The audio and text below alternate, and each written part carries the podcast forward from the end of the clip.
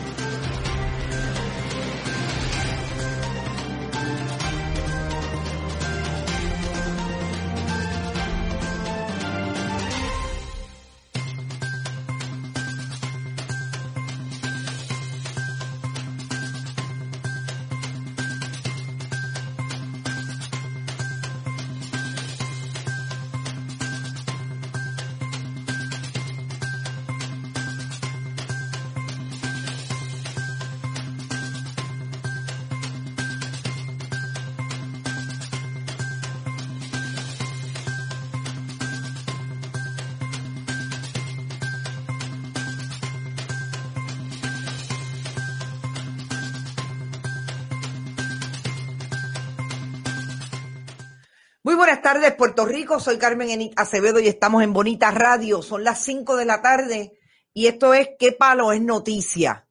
Las primeras palabras de hoy, compartan, compartan, compartan. Hoy estamos a lunes 10 de agosto del 2020. Unas 24 horas en que el gobierno de Puerto Rico, Partido Nuevo Progresista, Partido Popular Democrático, asaltaron la democracia. Unos y otros se echan la culpa pero el Partido Nuevo Progresista está bastante callado con relación a la responsabilidad de su partido ante lo que a todas luces es un asalto a la democracia, es un déficit democrático lo que hay en Puerto Rico en torno a la operacionalización de esas primarias ayer.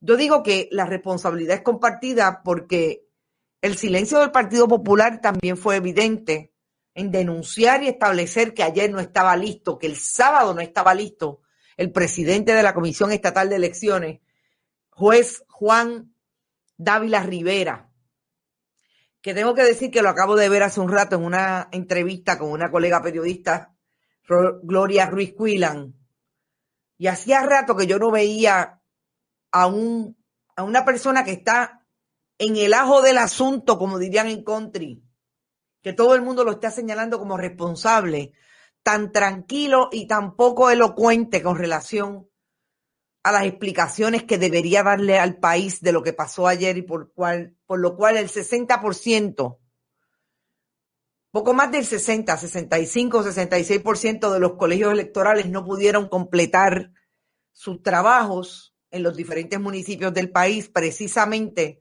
porque la Comisión Estatal no envió a tiempo las, eh, los materiales electorales, entre ellos papeletas, máquinas, urnas, yo creo que hasta los lápices no habían llegado.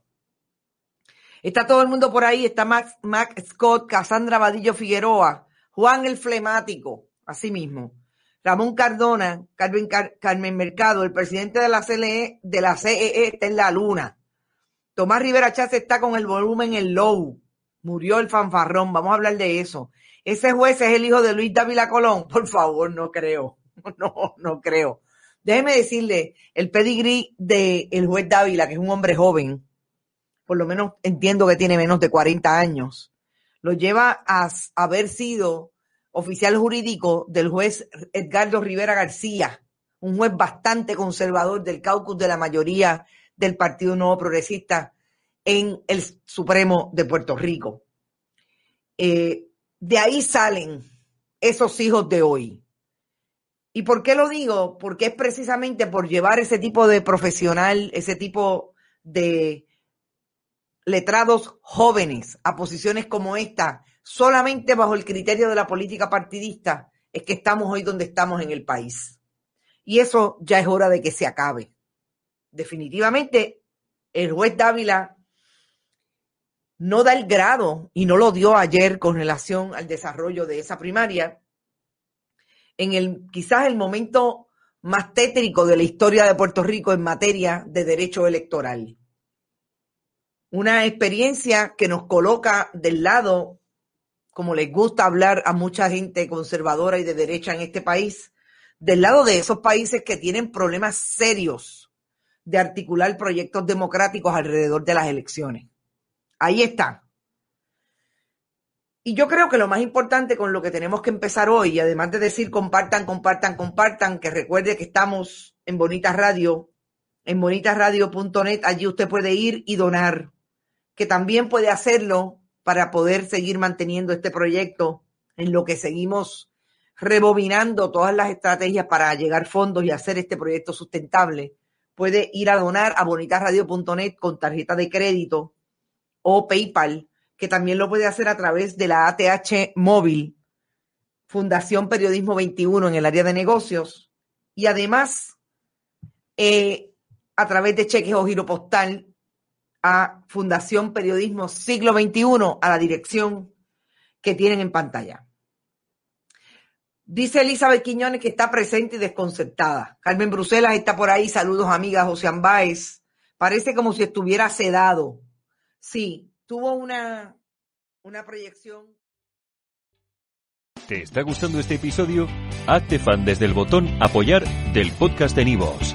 Elige tu aportación y podrás escuchar este y el resto de sus episodios extra. Además, ayudarás a su productor a seguir creando contenido con la misma pasión y dedicación.